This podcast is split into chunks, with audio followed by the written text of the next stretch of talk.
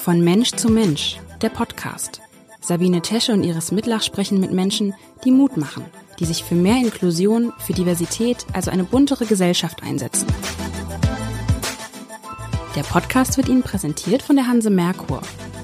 Moin zusammen, liebe Freundinnen der Inklusion und herzlich willkommen zu einer neuen Folge unseres kleinen, aber feinen Podcasts. Mein Name ist Iris Mittlach und ich bin heute mit einer Frau verbunden, zu der es eine kleine Vorgeschichte zu erzählen gibt und die hat auch wiederum mit diesem Podcast zu tun. Da waren vor einiger Zeit ja mal die beiden Wheelchair-Skater David und Lisa Lebusa zu Gast und erzählten mir im Laufe der Sendung, um die es jetzt, bei der es gar nicht um Fußball ging, äh, davon, dass sie als Fans im Stadion ja gar nicht frei wählen können, wo sie das, von wo sie das Spiel verfolgen, weil beide im Rollstuhl sitzen und ihre ihre Plätze sind halt fest auf der Rolli-Tribüne. Und äh, darüber hatte ich ehrlich gesagt noch nie nachgedacht. Und weil ich Sportredakteurin bin, habe ich das Thema dann nochmal für den Sportteil recherchiert und wollte natürlich wissen, wie das in Hamburg aussieht bei den Hamburger Vereinen.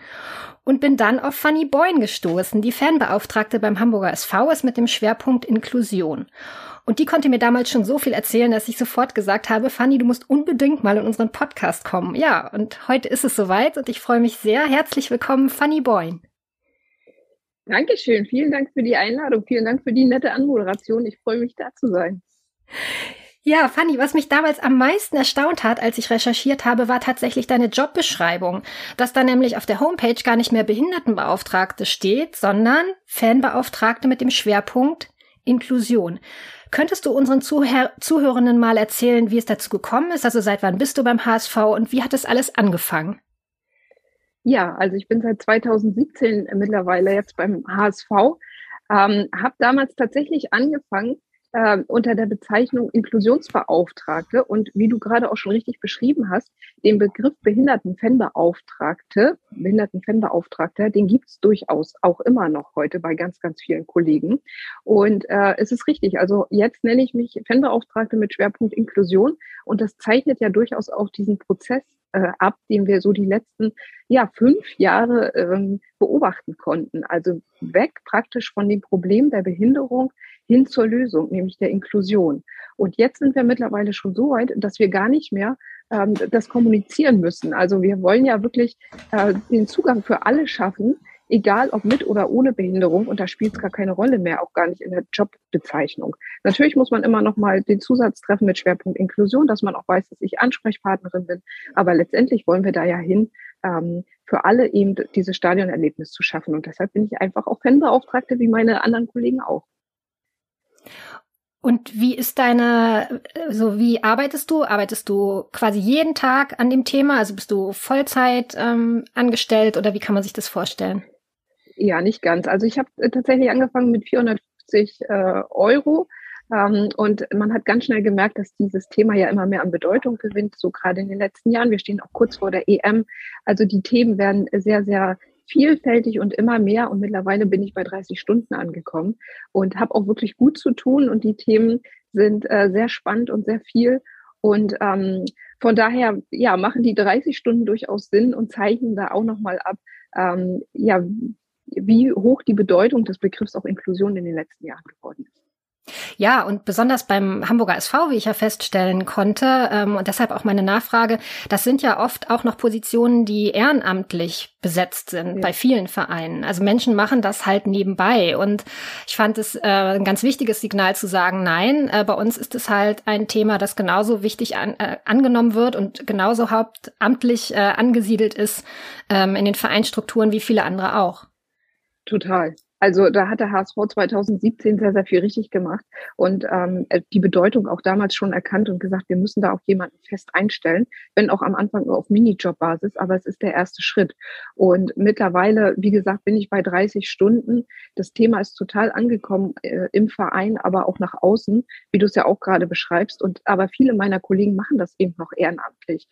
Ähm, und äh, großen Respekt vor, vor meinen Kollegen, die das wirklich nebenbei machen und diese ganzen Themen nebenbei äh, erarbeiten, an vielen Sitzungen ehrenamtlich teilnehmen.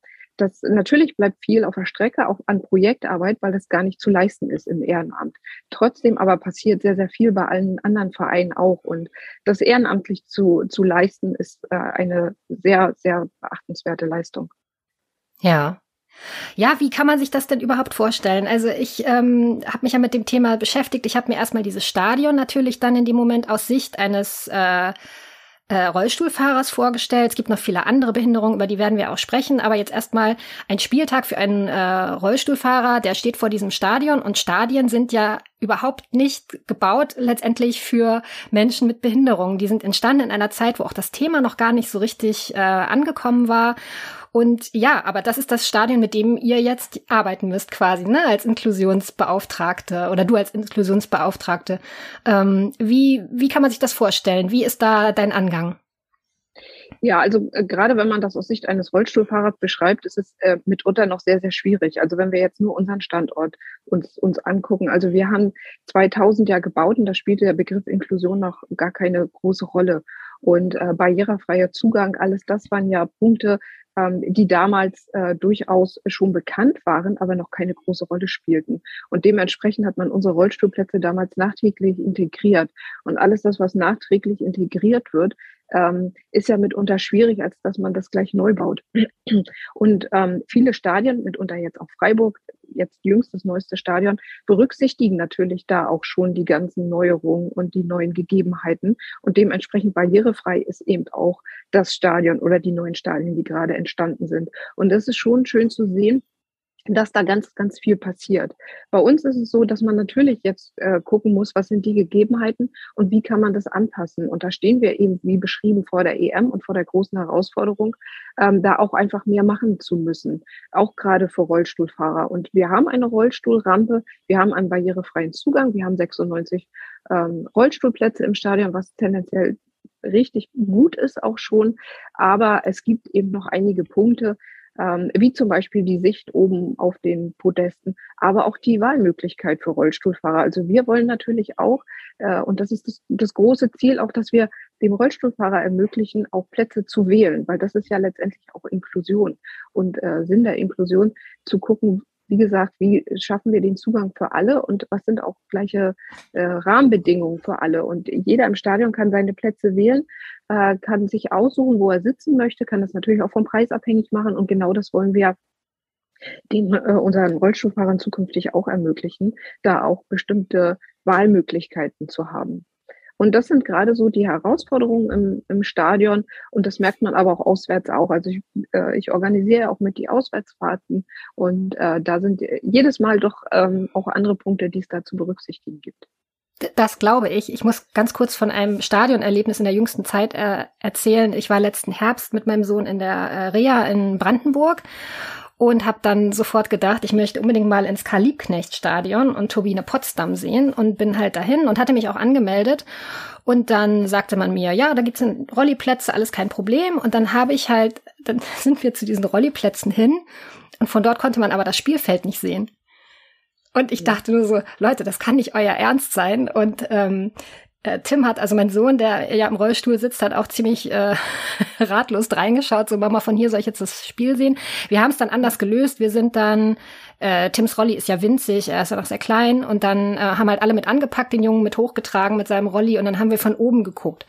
Ähm, musste ich ein bisschen aufpassen, ne? Das war natürlich alles nicht Rolli-gerecht, aber das sind wahrscheinlich Situationen, die ihr äh, kennt, ne? Ja, ja, ja, das kennen wir. Und ähm, da muss man auch sagen, klar, äh, findet man auch immer wieder schnell auch individuelle Lösungen. Ähm, und da stehen wir auch einfach gut im Austausch, auch mit den Kollegen vor Ort. Ähm, aber das sind klar, das sind die Herausforderungen, aber eben nicht nur für Rollstuhlfahrer, ähm, auch beispielsweise für blinde und sehbehinderte Menschen, für unsere gehörlosen Fans, die mitfahren. Ähm, das sind immer wieder Punkte, die es äh, gilt im Vorfeld auch zu besprechen. Und äh, was du da gerade beschreibst, ist natürlich auch ähm, der Punkt, ähm, was ja auch Inklusion letztendlich ausmacht. Also ich kann ja auch kurz erzählen, wir sehen ja diesen Begriff Inklusion gar nicht nur auf das Wort Behinderung. Ich glaube, ähm, das oder dieser Begriff wird sehr oft auch nur in diesem Zuge benannt. Und wir sehen das so ein bisschen hm. ähm, ganzheitlicher und sagen, wir wollen wirklich allen Menschen, die Bock haben, zu uns ins Stadion zu kommen oder mit auswärts zu fahren, den Zugang ermöglicht, unabhängig davon, äh, wo sie herkommen, unabhängig ihrer ähm, äh, ja, ihrer Behinderung, ihrer sexuellen Orientierung. Also wir sehen das alles ein bisschen ganzheitlicher und wollen genau da eben auch ansetzen, gucken, ähm, was, was müssen wir auch für Hilfestellung leisten und was müssen wir für Serviceangebote liefern, um wirklich auch jedem den Zugang zu ermöglichen. Und ähm, von daher wird Inklusion häufig auch verwendet für diesen Behinderungsbegriff und gesagt, naja, wir müssen das irgendwie mit berücksichtigen, aber es wird dann leider nicht ganz zu Ende gedacht, was man vielleicht gerade an diesen Plätzen auch sieht. Man schafft oft Plätze und sagt dann, ähm, ja, die sind vielleicht da gerade oder für Menschen im Rollstuhl reicht es da dann gerade eben auch aus. Oder auch jüngstes Beispiel, dass gesagt wird, die Blinden- und Sehbehindertenplätze, ähm, die müssen gar nicht so äh, einen guten Standort haben, weil die Menschen ja ähm, eh nicht richtig sehen können. Also von daher können wir die Plätze auch irgendwo ganz oben hin machen. Dass dann aber natürlich das Serviceangebot der audiodeskriptiven Reportage dahinter steckt und dass, äh, dass da gerade wichtig ist, dass die beiden ähm, äh, Reporter gut sehen können, um das Spiel auch wirklich gut beschreiben zu können, das wird ja nicht zu Ende gedacht und das passt vielleicht da ganz gut in deine Beschreibung.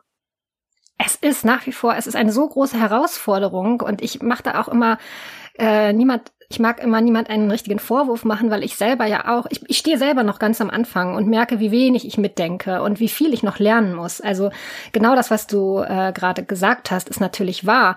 Ähm, dass wenn jemand äh, das Spiel nicht sehen kann, dass es dann jemanden geben muss für diesen Menschen, der dann gut einen, einen guten Blick auf das Spielfeld hat. Und wie ist es denn eigentlich bei äh, gehörlosen Fans? Da haben wir einen Gebärdensprachdolmetscher äh, vor Ort im Blog. Also wir haben einen, einen gehörlosen Blog. Dort sitzen eben unsere Fans mit einer Hörbehinderung äh, zusammen, auch mit den Gästefans zusammen, was ähm, eigentlich sonst im Stadion ja gar nicht so üblich ist. Man hat ja sonst einen sehr beschriebenen Bereich, den äh, sogenannten Gästeblock. Und das hat man im, im Bereich äh, der Fans mit einer Hörbehinderung oder auch mit einer Sehbehinderung eben nicht. Und das macht ja auch total Sinn, dass es so ist, weil wir genau da ähm, dieses Angebot haben des Gebärdensprachdolmetschers. Und äh, da haben wir drei bei uns im Stadion und die wechseln sich ab. Und mir ist immer wichtig, dass wir dieses Angebot ähm, der Gebärdensprachverdolmetschung liefern und dass immer jemand vor Ort ist. Und ähm, da haben ganz, ganz viele Gespräche stattgefunden und unsere gehörlosen Fans haben auch ganz klar kommuniziert, was sie sich wünschen an äh, Übersetzung. Und äh, da, glaube ich, sind wir mittlerweile an einem sehr, sehr guten Punkt und äh, können da gute Angebote ähm, liefern. Und äh, das, der Gebärdensprachdolmetscher hat natürlich auch einen sehr hohen, ähm, ja, ich sag mal, äh, Sicherheitswert. Also wenn wirklich mal was passieren sollte im Stadion, dann ist er natürlich da, um auch Ruhe reinzubringen, in die Gruppe aufzuklären, eine beratende Funktion einzunehmen und zu sagen, äh, warum müssen wir jetzt beispielsweise das Stadion alle verlassen und äh, damit da keine Hektik äh, aufkommt und äh, unsere Fans mit einer äh, Hörbehinderung auch gut informiert sind, haben wir den eben auch vor Ort. Äh, das ist Gott sei Dank noch nicht so weit gekommen, aber es ist trotzdem ein gutes Gefühl zu wissen, dass er vor Ort ist. Aber es hat natürlich ganz, ganz viele andere Faktoren auch noch. Also er dolmetscht auch die Fangesänge und das finde ich dann sehr beeindruckend. Also mitunter geht es ja doch auf unserer Nordtribüne äh, sehr, sehr lebhaft zu und sehr viele, sehr coole äh, Fangesänge kommen rüber. Und das war mir lange Zeit gar nicht so klar, dass es bei den Gehörlosen gar nicht so richtig ankommt, was da eigentlich so gesungen wird. Und da haben wir jetzt jemanden, der da wirklich auch gut mitgeht und das alles dolmetscht ähm, und auch Spielszenen äh, dolmetscht, also gerade wenn der Videoschiedsrichter einsetzt oder wenn Auswechslungen sind oder jetzt befinden wir uns gerade am Ende der Saison, da schaut man doch mitunter ähm, auch hoch auf die Zwischenstände, äh, auf die Stadionleinwand und das wird angekündigt mit einem Gong, was natürlich die Fans dann nicht hören und dann zeigt der Gebärdensprachdolmetscher nach oben und kündigt an, jetzt kommen die Zwischenergebnisse und das hat schon einen sehr, sehr hohen Mehrwert für uns alle und ist wirklich sehr, sehr beeindruckend zu sehen. Wie geht ihr denn eigentlich in die Kommunikation mit diesen Fangruppen? Also gibt es ein Angebot und ihr macht das publik oder bekommt ihr auch Anfragen? Wie kann man sich das vorstellen? Naja, wir haben einen Fan-Dialog im Vorfeld auch. Der findet regelmäßig statt. Wir haben das lange Zeit uns natürlich leibhaftig getroffen im Stadion. Das ging dann in der Pandemiezeit nicht. Da haben wir uns virtuell getroffen, auch mit Gebärdensprachdolmetscher. Und was mir eben wichtig war, auch mit allen ähm, verschiedenen Gruppen, sagen wir so. Und ähm, mit denen haben wir uns ausgetauscht und auch wirklich auch Bedarfe beschrieben und geguckt, was müssen wir für Angebote liefern. Also man steht da in einem sehr, sehr engen Austausch mit den, mit den Zielgruppen. Nur so kann man es dann auch letztendlich machen, weil das sind unsere Experten und die kann, können am besten beschreiben, was sie sich wünschen und wie aus ihrer Sicht ähm, ein Stadionerlebnis ausschauen soll. Mhm. Gab es denn auch mal eine Behinderung wo du gesagt hast, ach Mensch, darüber haben wir jetzt noch gar nicht nachgedacht? Äh, also so ja. Situationen, wo du auch ganz äh, am Anfang stehst quasi. Gibt es und wird es immer geben. Also dafür glaube ich, also man hat am Anfang natürlich die drei, die wir jetzt auch schon kommuniziert haben, als erstes beschrieben. Das sind die Rollstuhlfahrer, das sind unsere Fans mit einer Hörbehinderung und mit einer Sehbehinderung. Das sind natürlich die drei Hauptgruppen erstmal. Aber natürlich, es gibt bis heute äh, Anfragen, wo ich dann denke, da habe ich mir noch gar keine Gedanken gemacht. Und das ist gerade aktuell das Beispiel der Menschen mit nicht sichtbaren Behinderungen, die man lange Zeit einfach auch nicht mit berücksichtigt hat. Das sind Menschen mit Autismus, das sind Menschen mit Epilepsie, das sind Menschen mit Angststörungen. Und okay. alles das sind Gruppen, mit denen wir ähm, im engen Austausch stehen, angefangen haben, schon erste Angebote äh, zu gestalten und auch umzusetzen. Aber da sind wir ganz am Anfang und wollen da zukünftig noch ganz, ganz viel mehr machen. Okay, also Menschen jetzt zum Beispiel mit Angststörungen, die unheimlich gerne ähm, ein Fußballspiel erleben möchten, aber da müssen vorher ganz viele Barrieren wahrscheinlich dann abgebaut werden, dass es überhaupt zu dem Stadionerlebnis kommt. Ganz genau. Also genau das ist der Punkt und da muss man auch im Austausch stehen. Was sind das denn für Punkte? Wie sieht es aus eurer Sicht aus? Welche Punkte müssen wir im Vorfeld einfach mal angesprochen haben? Und wir sind bislang so weit, als dass wir unseren Ankerplatz, den wir auf der Nordtribüne haben, zukünftig auch als Anlaufstelle nutzen, um Menschen eben mit Angststörungen, aber auch mit Autismus, mit Epilepsie äh, die Möglichkeit zu geben, sich am Spieltag auch zurückzuziehen. Also sie können sich dort melden, wenn sie sich wirklich überlastet fühlen. Und ähm, ich bin dann vor Ort und übernehmen dann die Beratung und ermöglicht es, sich eben in einen ruhigen Raum zurückzuziehen und guckt dann, wie, wie geht's einfach weiter? Müssen die Menschen dann oder wollen die Menschen nach Hause? und ist der Stadionbesuch beendet oder können wir denen eben die Möglichkeit geben, kurz zur Ruhe zu kommen und dann anschließend das Spiel weiter im Stadion live zu verfolgen. Das sind so kleine Punkte, die, die durchaus wichtig sind am Spieltag, dass man das auch gut kommuniziert, dass es diese Möglichkeit gibt. Also das muss ich ja auch erstmal rumsprechen, dass wir da dieses Angebot haben. Aber auch unabhängig vom Spieltag äh, gibt es da schon mit der stillen Stunde beispielsweise ein Angebot, ähm, was wir schon jetzt umgesetzt haben. Was ist das, die stille Stunde? Die Stille Stunde ähm, ist ein Angebot, ähm, beispielsweise in unserem Fanshop, äh, einfach ganz in Ruhe einkaufen zu gehen. Also gerade Menschen mit Autismus fühlen sich ja häufig durch Hintergrundgeräusche, durch laute Hintergrundgeräusche, durch Musik, durch Düfte, ja in ihrem Einkaufserlebnis gestört und beeinflusst. Und sie können sich gar nicht aufs Wesentliche konzentrieren, nämlich auf den Einkauf, weil so viele Einflussfaktoren noch von außen zuströmen.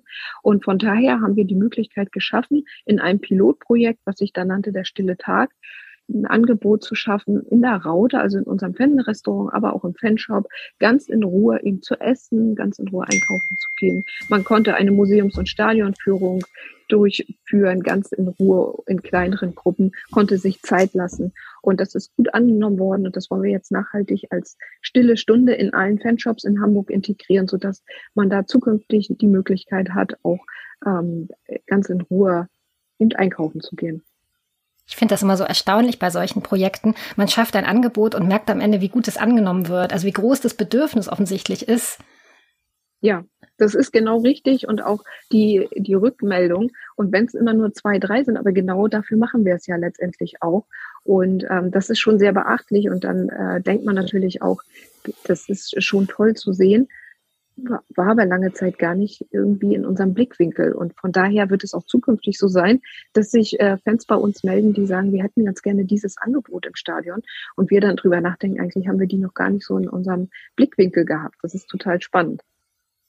Ja, und du hattest äh, vorhin auch erwähnt, also jedem äh, Fan soll dieses Stadionerlebnis möglich gemacht werden, egal welcher Herkunft, welcher Hautfarbe, welcher sexuellen Orientierung. Das gehört natürlich auch mit zur Inklusion. Wie ist, wie sieht da deine Arbeit in diesem Feld aus?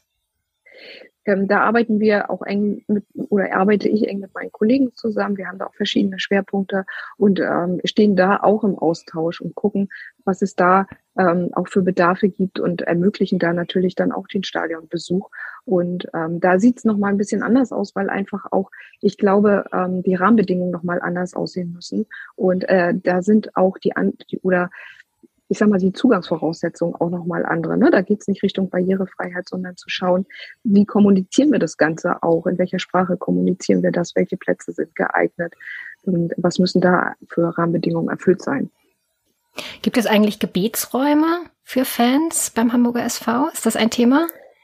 Ja, ist ein Thema. Wir haben uns ja ganz neu dem Thema Trauer- und Gedenkkultur angenommen vor circa zwei Jahren auch mit der HAW Hamburg zusammen, haben geguckt, was gibt es für Angebote in dieser Thematik, haben die auch gebündelt, weil es ganz, ganz viele Angebote bei uns gab und ähm, da geguckt, was, was gibt es auch für Anfragen? Und haben gemerkt, dass es da sehr viele gibt, angefangen eben, wie du es gerade beschreibst, von Anfragen, wo können wir denn auch beten vor einem Spieltag, aber auch Anfragen, ähm, wie können wir auch trauern, da ist ein Fanclubmitglied verstorben, äh, können wir auch die Raute auf die Urne setzen, ist es rein rechtlich möglich. Also das sind nur so ein ganz paar Beispiele, was wir da bearbeitet haben. Und dann haben die HAW zusammen mit uns zwei Projektschwerpunkte herausgesucht, einmal mit der Umsetzung des letzten Wunsches und auch mit der Umsetzung des Gedenkorts Museum als, als Raum, sich zurückzuziehen und auch Fanclubmitgliedern und äh, Familienmitgliedern äh, um, um darum trauern zu können. Und äh, von daher spielt dieser Punkt eine große Rolle. Und auch da befinden wir uns ganz, ganz, ganz am Anfang und stehen auch im Austausch mit anderen Vereinen, beispielsweise mit Schalke oder demnächst auch mit Hertha BSC, die auch einen äh, extra Gebetsraum geschaffen haben. Und ähm, da müssen wir gucken, wo wollen wir letztendlich hin, was wollen wir für Angebote schaffen, auch Stichwort äh, interkulturelle ähm, ähm, Trauerkultur oder Gebetskultur. Und äh, da gibt's ja ganz unterschiedliche Ansätze. Und äh, da gucken wir zukünftig, was wir da für alternative Angebote schaffen können. Das ist ganz interessant, wo du äh, Schalke 04 erwähnst, ähm, weil ich äh, vor einiger Zeit auch zu dem Thema recherchiert hatte und dann habe ich alle Bundesliga-Vereine abgefragt, ob sie für ihre Spieler Gebetsräume haben, weil ich gelesen hatte, dass der FC Liverpool das hat für seine Spieler. Und äh, Gerald Asamoah dann antwortete, ja, ähm, das hätten die Spieler quasi selber organisiert. Die haben diesen, dieses Bedürfnis geäußert, also waren offensichtlich auch in einem Umfeld, wo sie sich sicher gefühlt haben, gesagt haben, ähm, wir können das hier mal anfragen und dann wurde halt ein Raum ähm, im Trainingszentrum, glaube ich, dann dieser, diesem Bedürfnis gewidmet. Das wurde dann zu einem Gebetsraum. Das finde ich auch mal ganz schön, wenn solche Sachen einfach auch mal entstehen, so aus dem, ja, so spontan aus dem Alltag heraus. Genau, also äh, das wirkt tatsächlich so, als wäre das ganze Stadion um diesen Gebetsraum äh, drumherum entstanden. Ähm, von daher finde ich das wirklich sehr beeindruckend zu sehen, äh, was es da für Möglichkeiten gibt. Und ähm, auch da sind wir wieder an dem Punkt, unser Stadion ist schon ähm, ziemlich alt ähm, und äh, auch dieses, diese Thematik spielte seinerzeit noch gar keine Rolle. Und alles das, was jetzt nachträglich integriert wird, auch da wird halt total schwierig. Aber da gibt es sicherlich in Zukunft ganz viele alternative Angebote, die wir da ähm, anbieten können. Hm. Ja, also was ich allgemein an diesem Thema Inklusion im Stadion so mag, ähm, es gibt, finde ich, einfach so viele Analogien ähm, zur gesellschaftlichen Dimension, äh, weil zur gesellschaftlichen Dimension des Themas, weil ja auch im Stadion Inklusion nicht von alleine passiert. Also dafür muss man aktiv etwas tun. Und so ist es letztendlich auch in der Gesellschaft. Ich merke das mit meinem Sohn, äh, wie viel Arbeit Inklusion letztendlich auch macht. Und ähm, man muss die verschiedenen Menschen mit ihren Behinderungen fragen, mit ihren verschiedenen Hintergründen fragen, was braucht ihr, was wünscht ihr euch und dann schauen, äh, wie man das realisieren kann. Und ähm, deshalb finde ich das sehr spannend, das Gespräch, weil ich glaube, da können wir quasi im Moment eine Menge vom, vom HSV auch lernen. Ist das eigentlich so eine Art Pionierarbeit, die ihr da ähm, seit 2017 macht? Also merkt ihr schon, dass, dass ihr manche Themen auch setzt, wo andere Vereine noch nicht so weit sind? Ja, glaube schon, um, ohne sich da hervorzuheben, glaube ich, ist das tatsächlich so. Ähm, aber das liegt einfach daran, dass wir mittlerweile seit fünf Jahren dabei sind und dass wir eine der ersten Vereine waren, die das hauptamtlich eben umgesetzt haben. Und da konnte man einfach auch ganz anders arbeiten schon in diesem Zeitraum. Und da sind wir schon alleine aufgrund dieser Tatsache vielen Vereinen voraus. Aber ansonsten stehen wir da natürlich im engen Austausch und ähm, wir können ganz, ganz viel von anderen Vereinen mitnehmen. Eben beispielsweise wie die Stille Stunde. Das hat ja Arminia Bielefeld seinerzeit als erster Verein umgesetzt.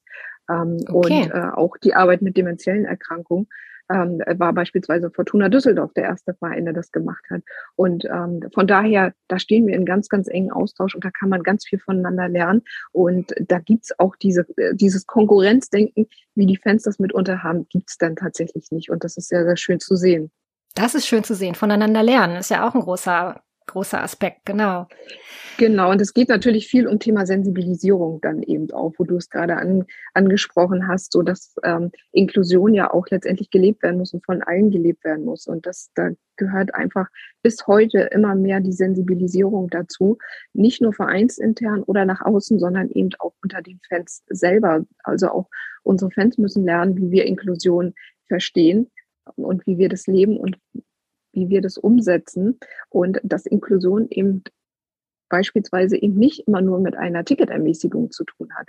Und man bekommt ganz oft die Rückmeldung, dass ähm, ja, viele das halt so verstehen, das Wort Inklusion, ermäßigte Tickets zu bekommen. Und dann ist natürlich unser Ansatz zu sagen, es ist nicht so viel. Wichtiger ist uns, entsprechende Rahmenbedingungen zu geben und entsprechende Serviceangebote zu leisten, aber nicht einen äh, Ticketnachlass zu bekommen. Und ähm, da ist man immer noch auf dem Weg, auch dementsprechende Aufklärungsarbeit zu leisten. Und man merkt, das ist in der Gesellschaft noch gar nicht richtig angekommen, zu gucken, dass man eher den Schwerpunkt darauf legen sollte, ähm, zu gucken, wo ist denn die Lösung und nicht, wo ist das eigentliche Problem. Ja, Sensibilisierung, also das heißt, ihr macht auch ähm, Schulung mit Mitarbeitern oder, oder wie kann ich mir das vorstellen? Ja, das, hat, das war eines meiner ersten Projekte 2017. Da habe ich ein Ordnerschulungskonzept geschrieben und ein, ein Buch entwickelt zum Thema Inklusion im, im Fußballstadion und äh, auch in Zusammenarbeit mit der HW Hamburg, die haben die ganze qualitative Forschung übernommen. Das bedeutet, die haben Ordner gefragt, im Stadion Volunteers gefragt und die haben eben unsere Fans mit Behinderung gefragt, wie ist eigentlich der, der Jetzt-Zustand, haben eine Ist-Analyse durchgeführt und haben gefragt, wo gibt es auch Probleme? Also was stellen Sie sich in Zukunft anders vor, gerade im Hinblick auf die Zusammenarbeit mit den Ordnern und Ordnerinnen, aber auch mit den Volunteers. Und da kam eindeutig raus, dass ähm, die Fans das Gefühl haben, dass einfach zu wenig Wissen da ist. Also dass man beispielsweise oder dass die Ordner beispielsweise nicht kontrollieren, weil sie ähm, ja gar nicht wissen. Also da kommt jemand als Beispiel ins Stadion, der hat einen hängenden Mundwinkel und äh, da läuft so ein bisschen Spucke aus dem Mund und der wirkt äh, auf den ersten Blick sehr ungepflegt und da hat man eher Abstand davor genommen und haben die Ordner gesagt, gehen wir vielleicht nicht ganz so ran und dann sagte mir mal ein Rollstuhlfahrer, das fand ich sehr beeindruckend, ich als Rollstuhlfahrer habe auch das Recht, kontrolliert zu werden. Und genau das ist der Punkt. Und äh, das schafft man nur, indem man Wissen vermittelt und indem man ähm, Krankheitsbilder erklärt und dadurch Hemmschwellen abbaut. Und das hat dann die Evaluation auch ergeben, dass die Ordner im Nachgang der Schulung auch erzählt haben, das hat total viel gebracht, weil wir wussten gar nicht, was Inklusion im, äh, bei uns bedeutet. Ich habe dann den praktischen oder den theoretischen Teil übernommen, unsere Fans mit Behinderung den praktischen Teil. Ich habe ganz viel erklärt zum Thema Inklusion und Ordner stehen ja oftmals auch immer in den, in den gleichen Bereichen und viele Ordner wussten beispielsweise gar nicht, dass es bei uns äh, Fans gibt mit einer Sehbehinderung, dass wir eine Blind- und Sehbehindertenreportage haben, weil sie 40 Jahre lang auf einem und demselben Punkt standen und sich darüber gar keine Gedanken gemacht haben. Und auch im praktischen Teil haben wir ganz viel Wert auf den Perspektivwechsel gelegt, also dass sich die Ordner selber auch mal in den Rollstuhl setzen und erfahren, wie es sich anfühlt, diese recht steile Rampe hochzufahren oder ja, wie es sich anfühlt, als blinder Fan einfach auch mal geführt zu werden. Und da hat man dann gemerkt, da ist tatsächlich auch was passiert. Und da war die Rückmeldung wirklich sehr beeindruckend. Und äh, da ist auch nachhaltig, glaube ich, ganz, ganz viel passiert. Also, dass man da nochmal einen ganz anderen Blickwinkel drauf hat. Und von daher sind Schulungen unheimlich wichtig, um Wissen zu transportieren, sich hineinzufühlen. Und mit diesem Schulungskonzept, mit diesem Buch haben wir jetzt alle Vereine geschult der ersten und zweiten Liga. Ich darf jetzt auch die Helfer äh, beziehungsweise Ordner beim Pokalfinale schulen, habe auch Vereine im Ausland geschult, in Spanien, in Frankreich, ähm, da Kollegen vor Ort äh, unser Schulungskonzept vorgestellt. Also das war schon sehr spannend zu sehen und einfach da auch zu erleben, wie auch international der Inklusionsbegriff gelebt wird. Das finde ich faszinierend. Also ich glaube, dass du da sehr viele Eindrücke gewonnen hast. Ich könnte da jetzt ähm, da, da könnte man ja fast noch äh, eine eigene Podcast-Folge zu machen, aber könntest du mal so ein Best-of erzählen, was du da so erlebt hast? Jetzt im In Ausland zum Beispiel, ja? Ja, ja, also äh, ich glaube, das beeindruckendste Erlebnis ähm, war bei der Schulung auch, dass mir erzählt wurde, dass, äh, dass ich weiß gar nicht mehr, welcher Verein das war, äh, dass Fans mit nicht sichtbaren Behinderungen eine Sonnenblume praktisch äh, bekommen und äh, an, die, an, an die Jacke geheftet wird, um zu zeigen, da ist jemand, der eben einen besonderen Hilfebedarf hat für die Ordner, was an sich natürlich eine recht nette Idee ist, aber entspricht natürlich überhaupt gar nicht dem Inklusionsbegriff. Also wir wollen ja dahin zu zeigen oder den Ordnern oder allen Ordnern äh, aufzuzeigen im Stadion, es spielt gar keine Rolle, es muss gar keiner gekennzeichnet werden, sondern die Aufgabe der Ordner ist es per se davon auszugehen, dass jeder, der zu uns im Stadion, ins Stadion kommt, eine nicht sichtbare Behinderung hat. Soweit müssen wir ja letztendlich sein. Also man muss dieses Gefühl dafür haben, dass jeder irgendein Problem hat und so darauf zugehen, wenn er dann Hilfe benötigt. Und diese Kennzeichnung von Menschen mit nicht sichtbaren Behinderungen finde ich genau gegenteilig. So, und das stempelt ja auch nochmal die Leute ab. Und das ist nicht der moderne Inklusionsbegriff, obwohl natürlich eine sehr nette Idee dahinter steckt, auch zu zeigen, da ist jemand, der Hilfebedarf hat. Nur, ähm, das ist ja letztendlich das, äh, das, äh, auf diesem Weg befinden wir uns ja gerade immer davon auszugehen, wir müssen es für alle schaffen, wir müssen für alle die gleichen Bedingungen schaffen, trotzdem aber das Besondere berücksichtigen. Und da ist, ist eher die Lösung zu sagen, wir gehen davon aus, dass alle irgendeine nicht sichtbare Behinderung haben und entwickeln da das Gefühl dafür.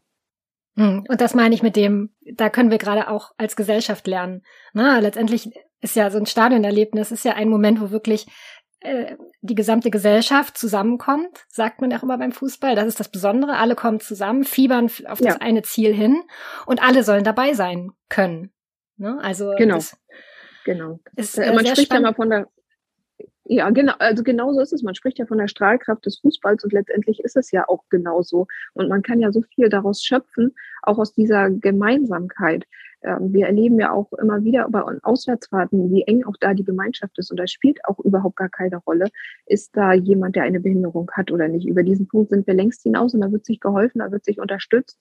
Und ähm, da wird unsere äh, große Fanszene hilft hilft genauso mit wie alle anderen auch. Und das ist sehr, sehr schön zu sehen, dass da ein sehr, sehr enger Austausch ist und mittlerweile ein Gefühl füreinander auch entwickelt wurde, äh, für beide Perspektiven.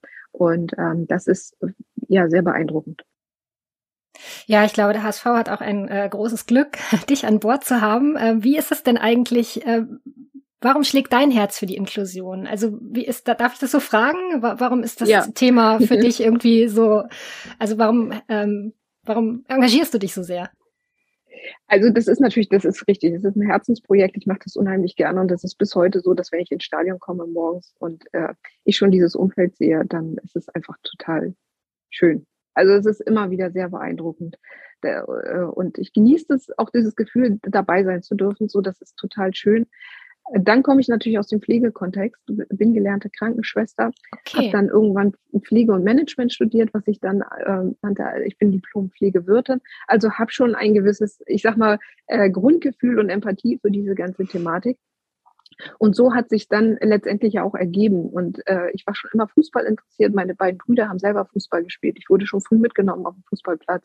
Und diese Kombination ist einfach perfekt und ähm, passt wunderbar. Und das äh, macht es dann letztendlich auch aus und das passt einfach gut zusammen. Fanny, es, es war ein wundervolles Gespräch. Äh, vielen Dank für die Zeit, die du dir genommen hast. Äh, vielen Dank, dass wir so viel lernen durften. Und äh, ich Sehr wünsch, gerne. ich wünsche mir einfach, dass es so weitergeht. Und über das Sportliche müssen wir vielleicht hier an dieser Stelle nicht sprechen. Das hat hier auch gar keinen Platz, weil letztendlich muss die Inklusion vorankommen und dann haben alle was davon. Das äh, hast du sehr schön gesagt und genau so ist es. Und das spielt ja keine Rolle, wie die sportliche Situation aussieht.